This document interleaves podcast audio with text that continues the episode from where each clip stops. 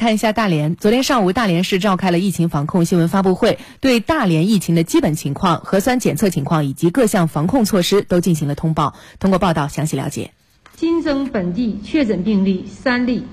累计确诊病例七十九例，新增本地无症状感染者一人，正在实施医学观察的本地无症状感染者三十二例。目前。在完成我市主城区全员核酸检测的基础上，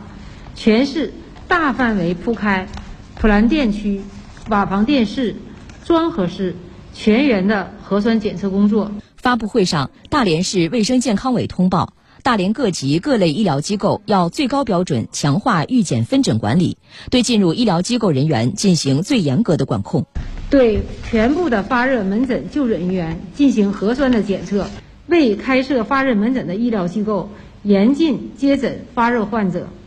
对病房病区进行封闭管理，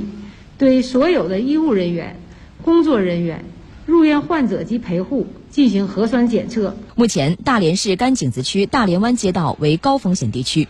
发布会上，大连市甘井子区发布了该区风控措施、核酸采样及环境消毒消杀情况。